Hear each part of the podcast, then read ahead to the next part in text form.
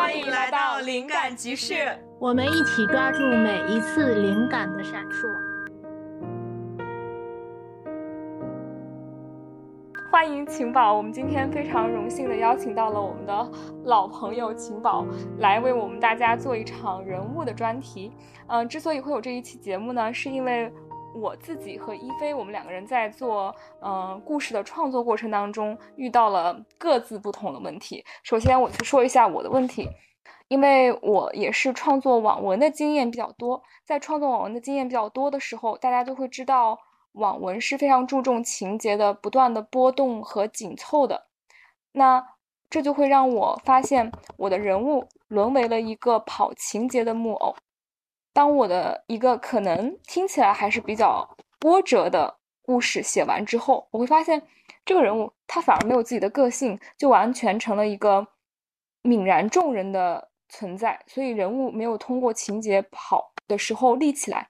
那么这就是我在写作过程当中遇到的一个问题。然后我们我自己个人咨询的情宝会发现对我来说很有帮助，所以我们就想邀请情宝来。为我们来讲一期他写人物的经验的分享，然后一菲有他的问题，现在我请我们请一菲来讲一下他的问题。我的问题就非常的多了，呃，大家如果是听过咱们灵感集市前面几期节目的，老听众们应该都知道，呃，我自己是一个比较偏向于会去抓情绪跟感觉的这样一个写作者。那如何把这个情绪跟感觉落实成一个很丰富的故事？然后让这个情节去一波三折的展开，这个是我的弱项，所以我们前期做了好多期关于如何编情节的节目。那在做完节目之后呢，我也自己在生活中试着去把我编出一些情节。然而在编情节的过程中，又还是会卡住。那卡住之后，我再去咨询橘子跟晴宝的时候，然后就会发现，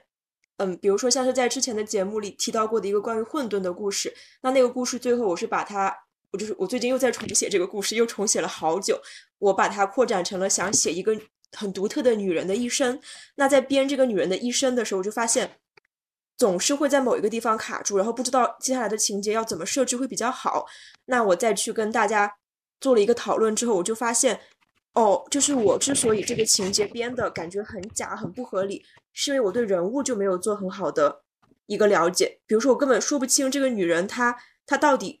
比如他小学是怎么样，他中学是怎么样，他工作之后是怎么样，他结婚后是怎么样？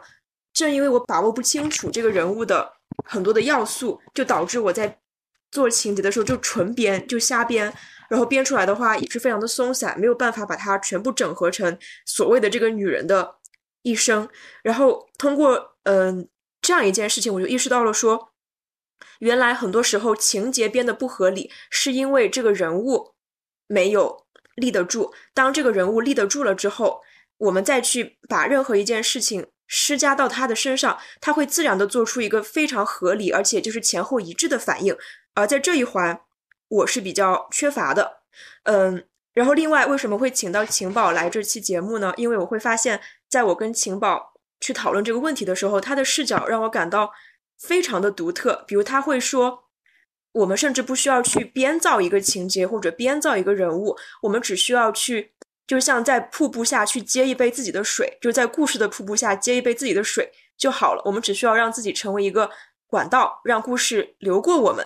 这样的说法让我感到非常的有意思，所以我也很希望能够在这期节目中听到晴宝对他自己创作观的一个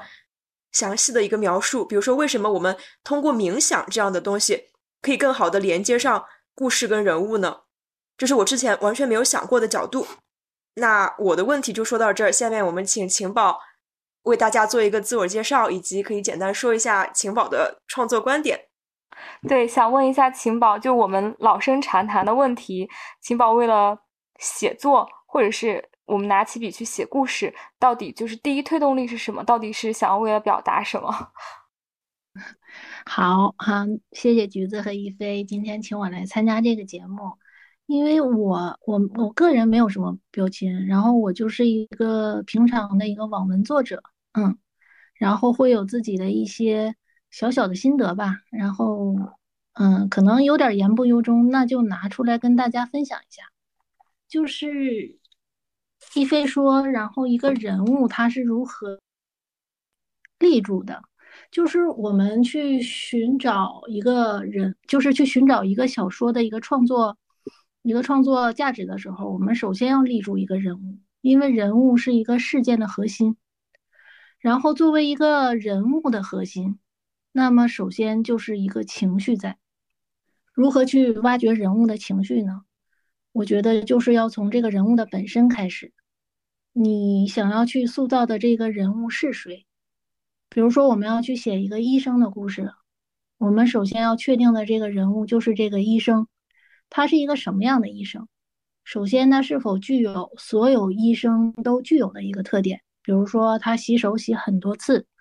比如说，他对病人是那种啊比较冰冷式的一个交流方式。他为什么会这样？医生为什么会有这种特点给到我们？是因为医生。在交流病情的时候，并不希望病人因为自己而投入很多种情绪，所以他们需要直接、冷淡、斩钉截铁的告诉你这件事是怎么样的。然后他们洗很多次手呢，就是因为他们注意很消毒啊，因为在医院这种大环境里，他们需要注意这个。这个就是我们通常理解到的一个医生，他会是这样。但是你的医生是什么样？比如说我的医生，我的医生面对了什么？这个就是他的情绪。我这两天看了一个余华老师的《河边的错误》，拍成电影了嘛？然后他就会写了一个，嗯，刑警大队长。这个队长呢，就是他面临一呃一个很诡异的谋杀案，嗯，然后他。除了想要追查到真相的时候，他遇到了一系列的事件，就是他的领导只喜欢集体荣誉，并不喜欢自己的荣誉，就是并不喜欢个人荣誉，就是他领导并不希望这个案子，嗯，查的有多么好，但是我只需要你给我一个完满的答案，然后我去跟上级要一个很好的一个集体荣誉，这个就是我想要的。影响了他的各种办案，局里所有的人都在为集体荣誉所忙碌，只有他想找到自己这个案子的真凶，就造成了他这个人物和这个事件的最大的一个矛盾点，就是他的他的价值观和集体的价值观是不同的，这个我觉得就很有意思，然后再加上他的家庭，他家庭他妻子怀孕了。怀孕的时候呢，孩子又不是很健康，所以就是很多嗯家庭的意外、社会的意外，然后以及他从事事业的这些意外，导致了这个刑警从一个思维缜密、嗯破案如神的这么一个探案专家，最后疯了。我我理解到是最后疯了。这个就是余华老师眼中的一个刑警，一个刑警大队长，带着他的对人物的理解。然后带着他人物对事件的应对，我觉得是这样，就是我们要从什么样的地方去提取，就是内心的一种震动嘛，就是这个情绪。就比如说，你会听到身边有一些人对你做了一个什么样的评价，比如说我说橘子，我对他做了一个什么评价，然后橘子就会在脑内设置一个场景，比如说我看到一个美女，然后我期待。或者一个帅哥，我期待跟他发生了什么，然后我自己的心里也会有这么一个真实的情绪。我看一部电影，我听一首歌，然后所有的这些都能给我的内心带来一种震动。这个情绪就是我们要抓住的，就是我们要做的人物就要像这样一样，带给对方、带给读者一个脑内的震动。我有一个小问题，因为我自己写作确实是非常从情绪出发，毕竟作为一个 F 人。我的写作出发点都是一个属于我自己的情绪，但是，嗯，我不知道就是情宝如何看待，比如说写作者他逻辑与情绪之间的关系。就我会认为，我只有这个情绪，我仍然没有办法完成这个故事，因为这个故事没有办法纯去抒情。我是否仍然需要以很多逻辑的方式去把这个情绪给逻辑化？我明白你的意思，就是说，我们除了人物和情绪设置好了之后，如何让情节能更顺畅，对吧？嗯，或者说，比如说我有一团情绪，比如说我认为，呃，世界，假如说我认为世界是美好的，那我要传达这个情绪的话，我仍然似乎需要找到一个情节的载体，让它在故事层面有情节的。嗯，就是我我刚才也想说，就是这个就是我们给人读者心中加的一个锚嘛。我们所做的人物就是加了一个一个锚。哦，就是像刚才我说余华写的那个刑警队长，他就是在心中加了一个余华余华式的锚。哦，他写的刑警队长是这样的，然后会发生一件一系列什么样的事儿？要发生什么样一系列的事儿？这个就是要我们在设立好人物之后，然后进去倾听人物到底想说什么。我说的那种我自己的小方法，一个小小的冥想，可以请简单介绍一下这个这个冥想吗？它是它是大概发生在写作的哪一个阶段，以及说嗯是怎么样做这个冥想？然后针对这个问题，其实我也想准备了一个问题，想问一下秦宝，就是人物的创作在故事，就是在整个故事的宏观来看，我们要完成一个故事的创作，你会把这个人物。是一个什么样的人的这部思考放在哪一步？人物一定是放在第一步，让人物就是你的这一件整个事件。其实我们去写一个表达一件东西是怎么？就比如说我要去表达世界和平的这件事儿，我要通过什么去表达世界和平呀？我肯定是要通过去人战争或者反战去表达这个世界和平，对吧？他肯定是要通过人，然后我们设立了一个人物，就像我刚才说，我设立了一个医生也好，我设立了一个警察也好，但是我是为了要要通过这个人物去影响地，就是影响周边我想要影响到的人，让他动容，然后动心，然后我们这个作品才有价值。那如何让他动容和动心呢？我们就需要去连接我们的人物。我我一直是这么想，就是你。不要压制你的人物，就比如说我要写一个医生，那我就觉得，呃，就是怎么，他是一个，就是很神奇的代入，就是我们可能就是说，我要是代入橘子，我会怎么想？但是我能不能让橘子进入我的身体，然后让他自己去想？所以我觉得连接了这么一个冥想的渠道，就是说我确立了一个人物之后。我不给他很大的限制，我就闭上眼睛，然后静静的去体会这个人物。我以前是不能接受什么的呢？我写的人物，嗯，会出现移情别恋这种事儿，我是不能接受的，因为这个就是我，我不能接受，呃，我的人物会有一个爱情大于一个人的这个设定，这是不可以的，在我这里就是不可以。但是真的有。就是存在我这种人，那世界上也会有爱情大于，呃，就是大于等于一，就是我可以爱两到三个人，但这期间我有经历到一系列的心路历程，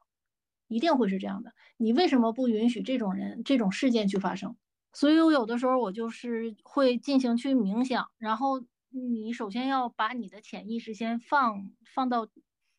放低一点。然后就是我们的有时候我们的潜意识占领了，就是有一个图你们有印象吗？就是那个浮冰下面会有一个冰山。嗯，我们意识到我们的意识的时候，上面是一个很小的一个浮冰，但是潜意识我们是有一个冰山在，所以我会建议大家可不可以通过冥想的方式去连接人物，就是你静静的坐好，给自己三到五分钟休息。啊，你是点一呃点一支呃香也好啊，或者是就什么都没有，然后就让自己闭上眼睛，把这个人物放放回到你脑子里，放回到你心里，让他自己去发挥，你听一听这个人物到底想做什么。嗯嗯，这个过程我我之前第一次听的时候感到非常的难以理解，嗯，我当时就会认为。所有的人物都是我编出来的，都是我一个想法接一个想法的去编出来的。在我没有把它编出来之前，它如何存在呢？那我怎么样去链接呢？然后刚刚听了情宝说的，我可能稍微能够理解一点这个事儿，就是说我脑子中浮出来的对这个人的一些想法，它其实是不是全部，它其实有更多的东西我已经知道了，只是我还没有，我不知道我已经知道了它，所以我可以通过冥想的方式去问自己这个人。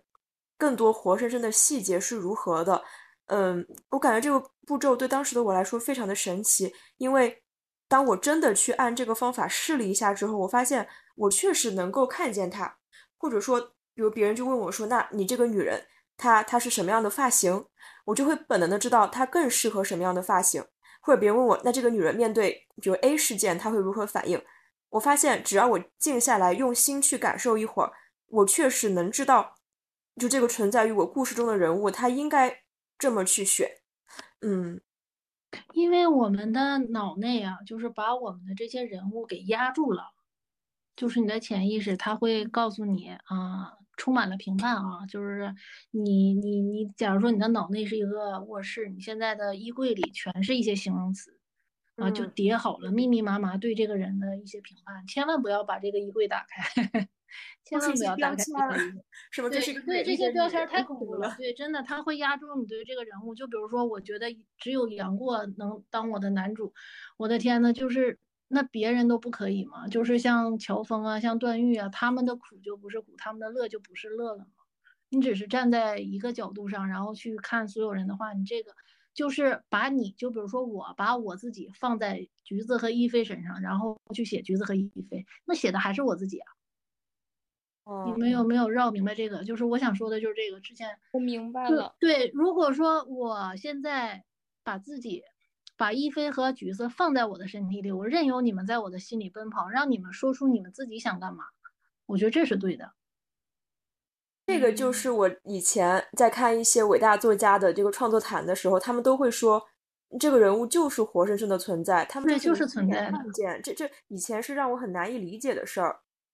嗯。我我想分享一下，就是这个问题解决了我的另外一个问题，就是我自己之前在写小说的过程当中，会发现我的人物来来回回都是一些一样的人，他们都很像。对，后来我发现他们都和我一样。我遇到过这个，写的是自己。对，所有的人都是和我一样。然后这个也是我其实之前一直在解决的问题。那比如说，我跟我老公吵架的时候，就是他，然后他就是一堆逻辑，然后向我攻击，然后我就会说，我说你看，你根本就是把你当成我。那当然了，你觉得你如果是我的话，你做这件事是这样的，但你你你不是我呀，你得想着，如果我是你，会怎么样，对吧？我们异地而处，不能把自己换给别人，一定要把自己，就是把别人换到自己身上，然后允许他去诉说。明白了，所以就是我们。在创作人物的过程当中，第一步最重要的一步就是先把自己是谁，自己认为的对和错，还有自己所有的成长经历，这些所有的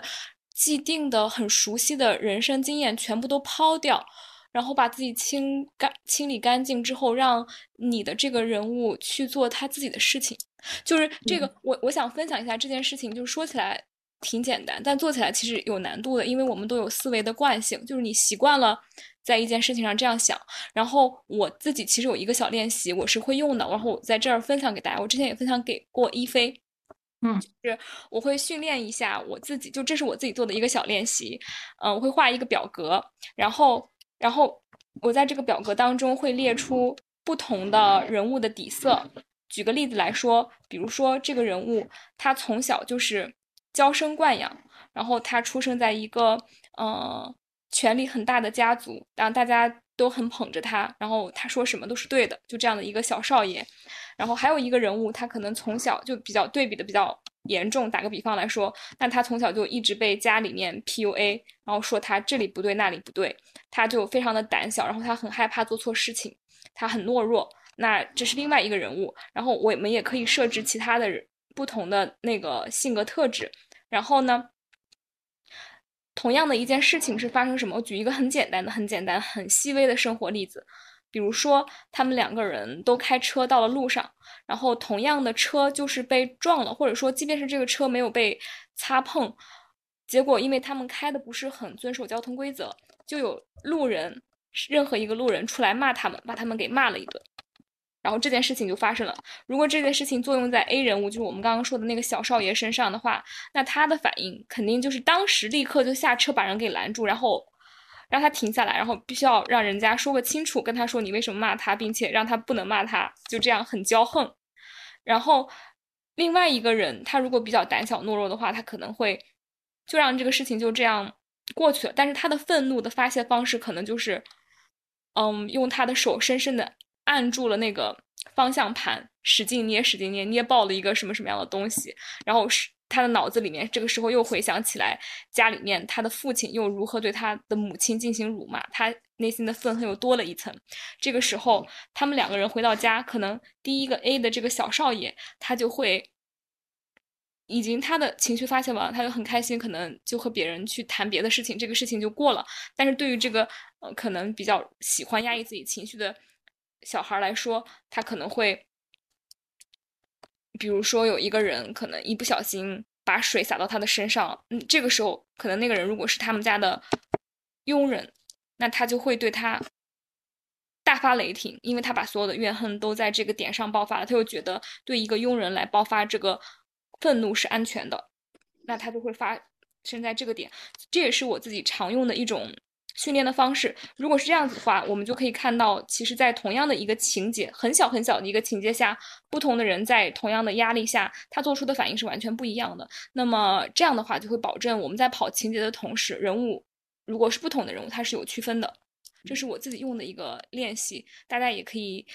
拿来做训练用。哦，对，是可以的。我觉得就是会鼓励大家去写一些生活中遇到的人或者小事儿。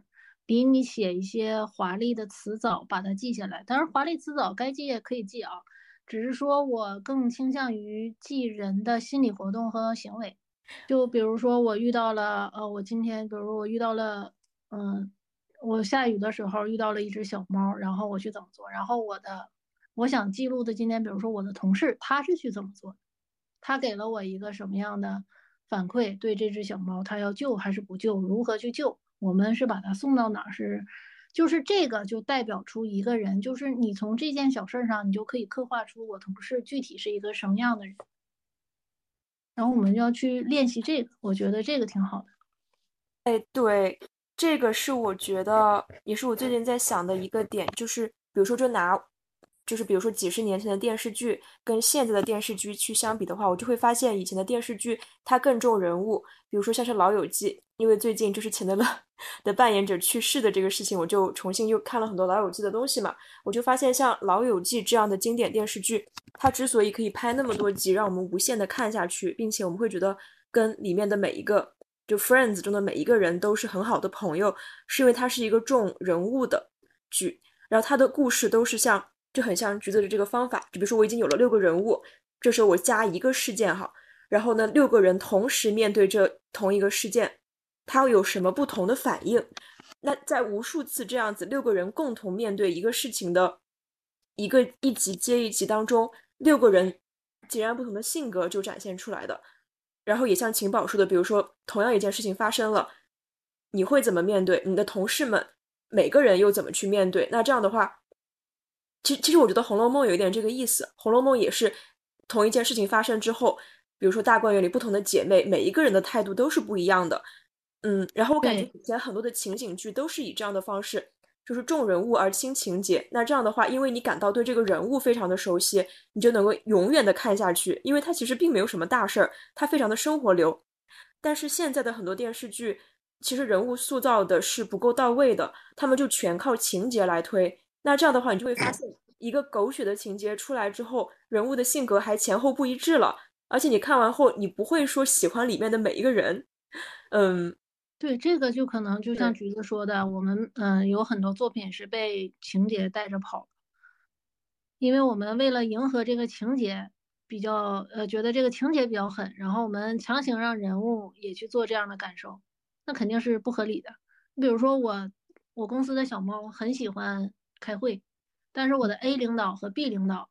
基本上就会有截然不同的态度。B 领导就会觉得啊，又来影响我们开会了，就真的就很想把这个猫立刻就抱走。A 领导就觉得很开心，就是啊，我看我儿子多可爱呀，就是他竟然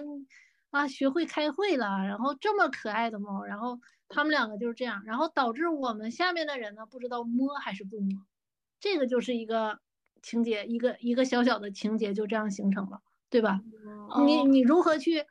你的领导你怎么办？现在比如说我要去，我我我们面对着两个领导，那我现在去如何摸他们的喜好，如何去迎合他们的想法，对吧？这个一个一个情节就已经形成出来了，由一个猫带出了他们两个的喜好。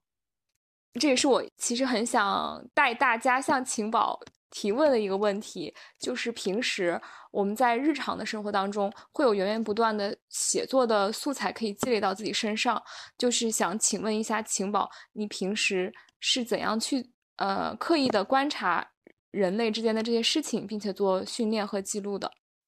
其实这个你说如果说刻意观察，我觉得这个可能是。我不，嗯，我我我可以把它叫成一种天赋吧。我觉得一个写作的人，就是喜欢写作的人，应该是都有的。他都会对，他有意无意的，他会把人整理成一个分门别类的一个文件。我不知道你们俩是不是有这种感觉，或者是还没有意识到，但是我觉得你们两个是有的。就是，嗯，因为我们接触啊，接触人，就是我有的时候。就是我们身边有那么多的人，嗯，我用一个什么样的方法举例子呢？就是说情节和人物到底是不是原本就存在的？这个是我们一直想问的这个问题，是吧？嗯，其实我觉得存在，呃，往大了说啊，往大了说，我觉得这个东西就是像各种原子，各种原子就是像现在咱们说的量子物理学，就是它早就存在在宇宙中。早就存在在佛教讲阿赖耶识，对吧？我们都存在这些东西，一直都存在。然后我们是经历了一系列原子的变更，也许这些人物、这些事件我们都体验过或者听过、看过。然后我们现在重新回到这个一个人物的身上，然后我们去发散。但是往小了说呢？你说我们从小长到大。又何尝不是一场阿赖耶识的一个相遇相知呢？就是在我们身边，这些人物和情节不都早就存在了吗？就是大到说我们这是一个宇宙发生的事儿，小到说这不就是我们身边发生的事儿吗？就是我们一直在经历各种的事件和情节，但是我们总结了没有？我们看到了没有？我们从里面有没有一些闪闪光点一射一一射而过？就比如说我的邻居怎么怎么样。然后我的同事怎么怎么样？今天发生了一个什么事儿？他比如说他失恋了，然后他如何失的恋？他有没有找你求助？啊，有的人会找你求助，有的人可能自己疯狂的去代谢这件事儿。那每个人的反应不一样，所以所有的情节、所有的故事其实都在我们身边，就是看你要不要去捞一下，要不要从这个瀑布里接一杯。我是这么想的。对我特别喜欢这个比喻，因为嗯。可能之前我的创作观就是觉得我作为作者，我要编造一切，我要就一切的工作都是我来做，而且是我这个非常理智的人来做，嗯，我就感觉压力非常的大。但是我觉得刚刚情宝说的东西，它其实怀有一种信任，就是当一切东西、一切故事都已经存在了之后，其实作者的这个，他作者就不是一个创造一个世界的人，他只是一个通道，就像。嗯，很多古希腊的一些作家，他们都会说，他们是有用一种像是自动写作式的那种直觉式的方式在写，这故事不存在于他之内，只是灵感路过了他，流经了他，他用笔去抓住了，仅此而已。嗯，我会感到用这种方式去看待写作这件事情之后，会一下子少了很多压力。对他肯定在你身上或者在你的心里是留有印记的，就是像我们说的毛，对吧？我们从小经历的，我们看到邻居可能家暴，这是我们在心里的一个毛；我们看到邻居别人家的孩子，又何尝不是一个毛呢？对不对？就是所有的这些事件和情节，你没发现其实就在我们身边吗？就比如说一个做音乐的人，他听见鸟叫。他觉得很美，他听见流水声，他觉得很美。那这些音乐不就早就在他身边了吗？所以说，我们的故事不也是早就在身边了吗？就是举一个例子，就是像余华这次写的，我还是举那个例子。然后他那里面有一个犯人，我觉得非常的抓心。就整个剧，我觉得他是最抓心的一个人，他也是压倒刑警队长的最后一根稻草。就这个人叫许亮，他是一个异装癖。就是他是见到凶案的一个目击者，但是目击者说见到的一个是一个女人，是一个穿着纺织厂衣服的大波浪的女人。然后循着这个线索呢，刑警队长就找到了这家理发店。这家理发店没有女的，就是这一个许亮，他是一个老板。结果他见到了这个刑警队长之后，特别意外，他就是直接跟刑警队长说：“我就知道你们得来找我，因为我当时在那儿出现了，就我可以认罪，虽然我我不是我做的，但是我可以认罪。”然后这个刑警队长说：“你知道你在说什么吗？为什么要这么说呀？”他说：“没有，就是我我以前也进去过。”他说：“我你们那一套我真的很了解，就是你也不用问了，我直接认罪就行。”然后他就觉得很奇怪，然后就 他没有轻易的把这个许亮抓走嘛，然后他继续调查，后来矛头还是指向这个许亮，然后这个队长没办法就去找他，结果许亮因为这件事压力太大，自杀，吃了很多安眠药进医院，这个刑警队长就花了自己的钱，然后自己呃模仿家属在他那个病历上签字，把他送到大医院，就是全心全意去救他。但是在他去别的医院抢救的时候，刑警队长又在他家里搜出了一箱东西。那个箱子打开以后是红色的连衣裙、白色的高跟鞋，还有一个大波浪的卷发、假发。啊，就这个人物，原来他就是就是告诉我们，他就是那个异装癖。然后从这个这个事件里呢，后来就把许亮这个人从这个案件里摘出来了，就是说不是他犯的。因为犯案的人是一个疯子，他不符合这个所有的侧写，然后就把他放了。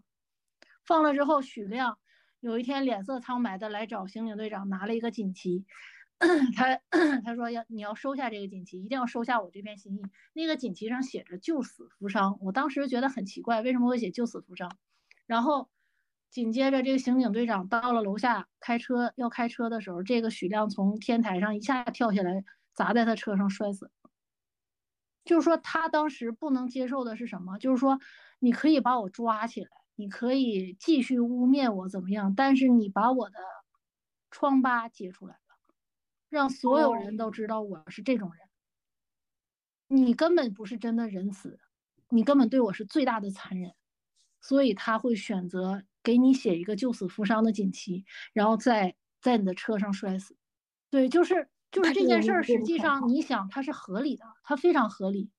在九五年，一九九五年那个时候，一个异装癖得有多么奇怪呀？就这件事儿，如果从一个警察办案的过程中流向了一个社会，流向他身边接触到的社会，这多可怕呀！这是可以自杀的，真的就是承受不了的。他很正常，但是他很，他又很突兀，他又让我们觉得合情合理。确实，他这个设计的非常好。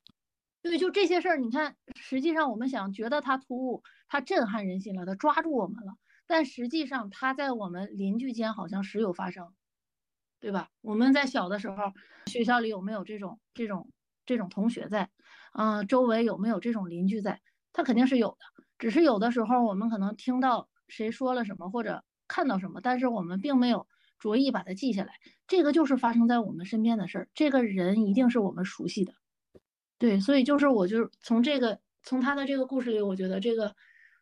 人物的所有的情节都是存在的，只是看我们去如何抓取它。然后就是对我来说，就是把把你观察到的一些事儿，你你肯定不会观察到所有的事儿，但是把你观察的事儿先记下来啊，这件事儿它是如何反应的，我觉得这个真的很好。就会帮我们理顺一些人物的节奏和他的一些行为，比我们翻看很多心理什么心理的科学的书其实要有用很多，因为你很多理论是没法当时就套在其他人身上的，一定是要在纯人物的观察里去发现这个东西。今天其实通过刚刚秦宝的描述，还有嗯给我们的分享。我自己 get 到的最大的一个点就是，我不要以我自己是谁的角度去理解所有的人物，他们都是独立于我们认知这个世界存在的。嗯，比如说，如果我是一个二十一世纪的人，可能我的老公分手了，或不是劈腿了，或者绿了我，做了一些不是很好的事情，那我很可以很潇洒的就选择和他分手，拜拜。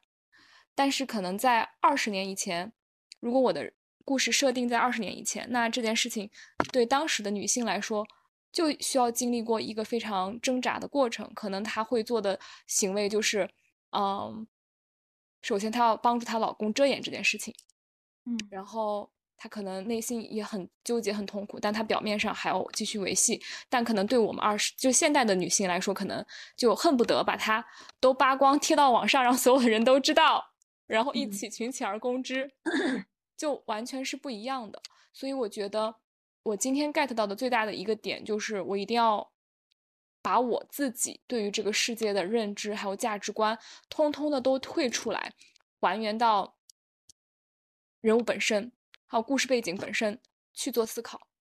对，就这个冥想就相当于让你去对你的人物进行一次采访，就听他说，然后你先不要着急给他下评判，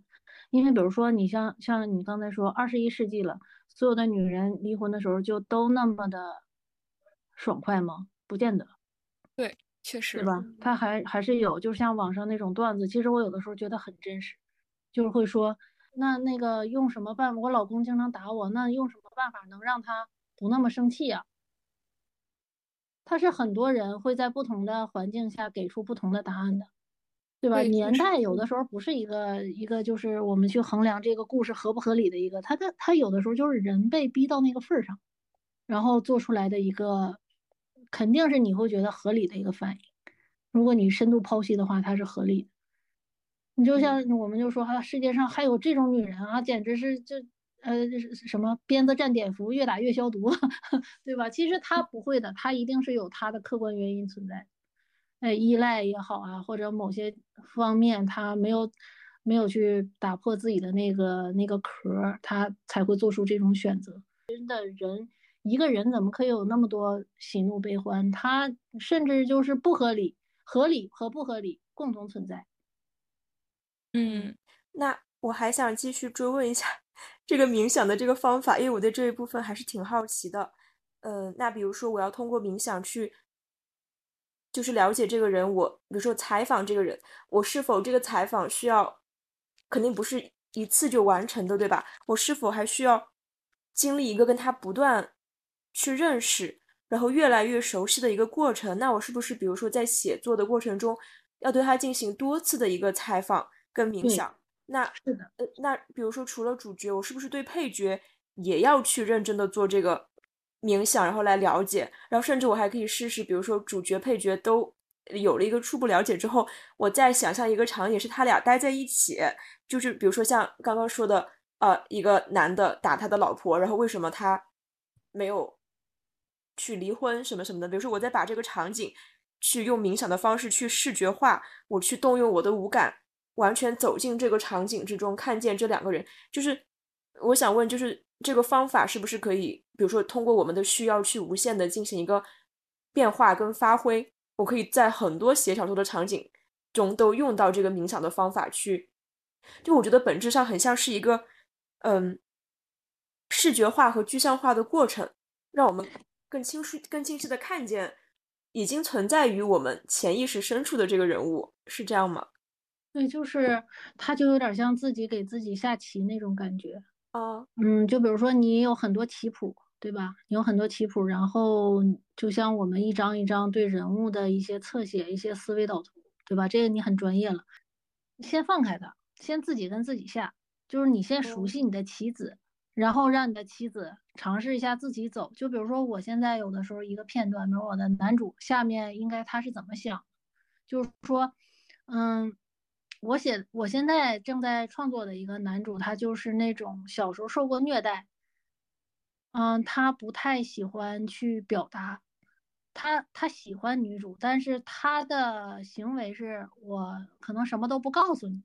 我自己悄悄去做，因为我怕你知道了之后会反对或者遇到危险，我就先不说，啊，就是那种啊，你等着跟我享福吧，就是那种，但是。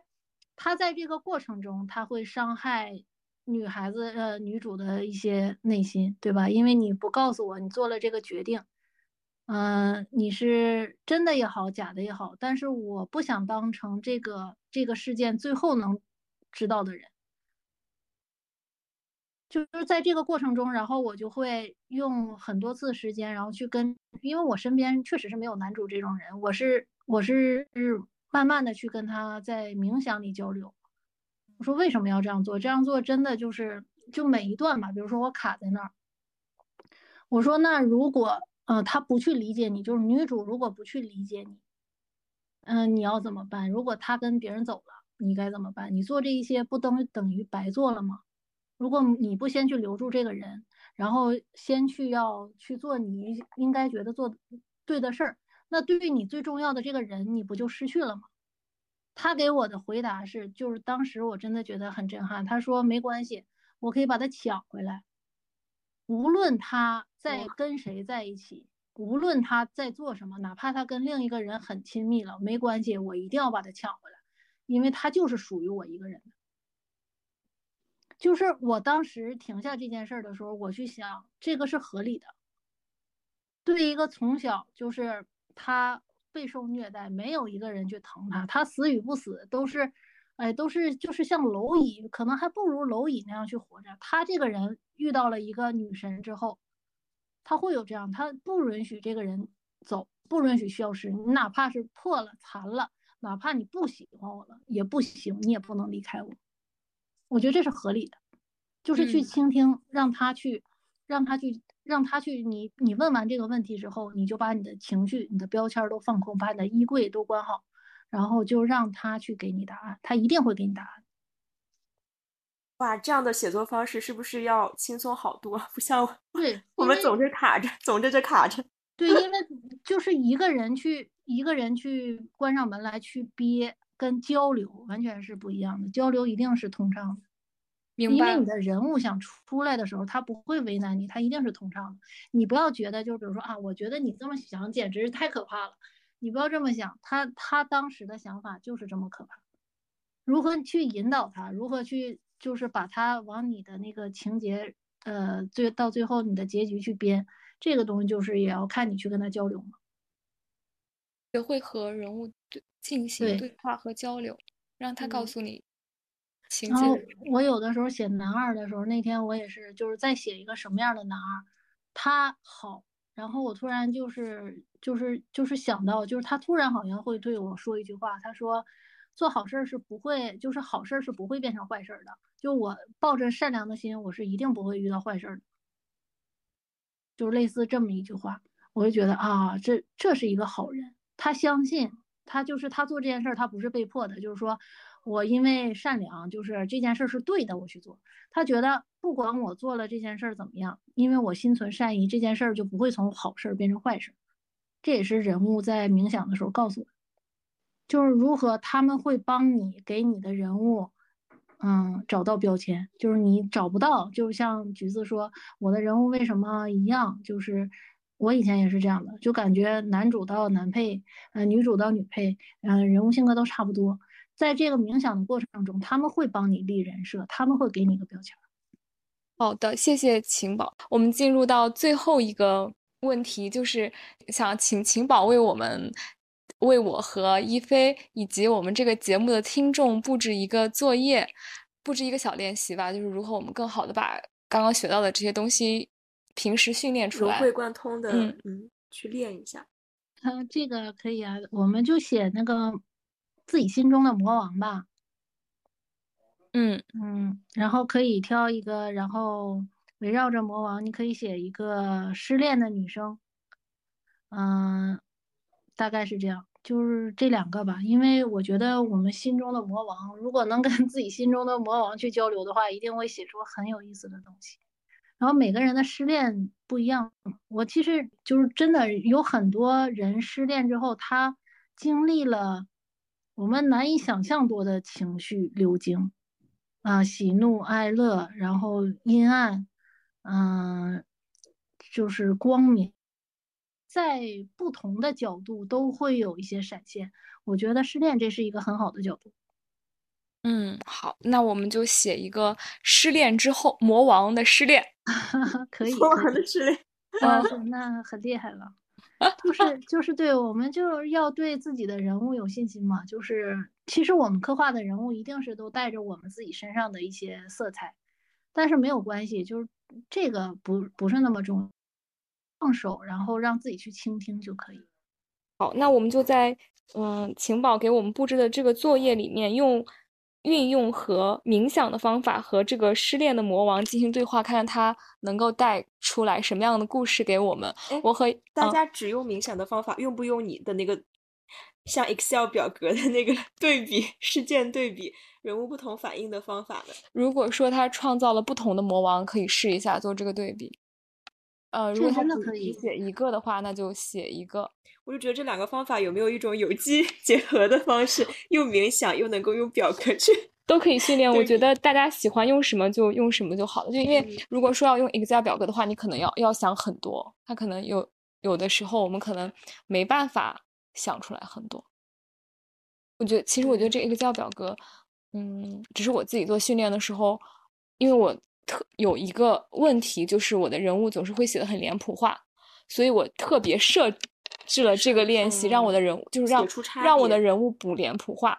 哦，是就是专门是针对这个问题我自己用的，然后大家也可以用。然后我们今天收的作业就是用晴宝的这个方法吧，呃，写一个冥想和这个对比也可以用。对对对对，那那个 Xmind 用 Xmind 写人物的。生平的？我们下一期再说。那个我们下一期再说。OK，大家期待大家的作业。对，大家可以把作业贴到呃评论区，然后我们也会邀请晴宝来给大家做点评。嗯，好的，那我们今天的节目就到此结束了，谢谢大家，拜拜，我们下期再见，拜拜，拜拜，谢谢晴宝，感谢晴宝为我们耐心的讲解，不客气哦，辛苦了，辛苦了。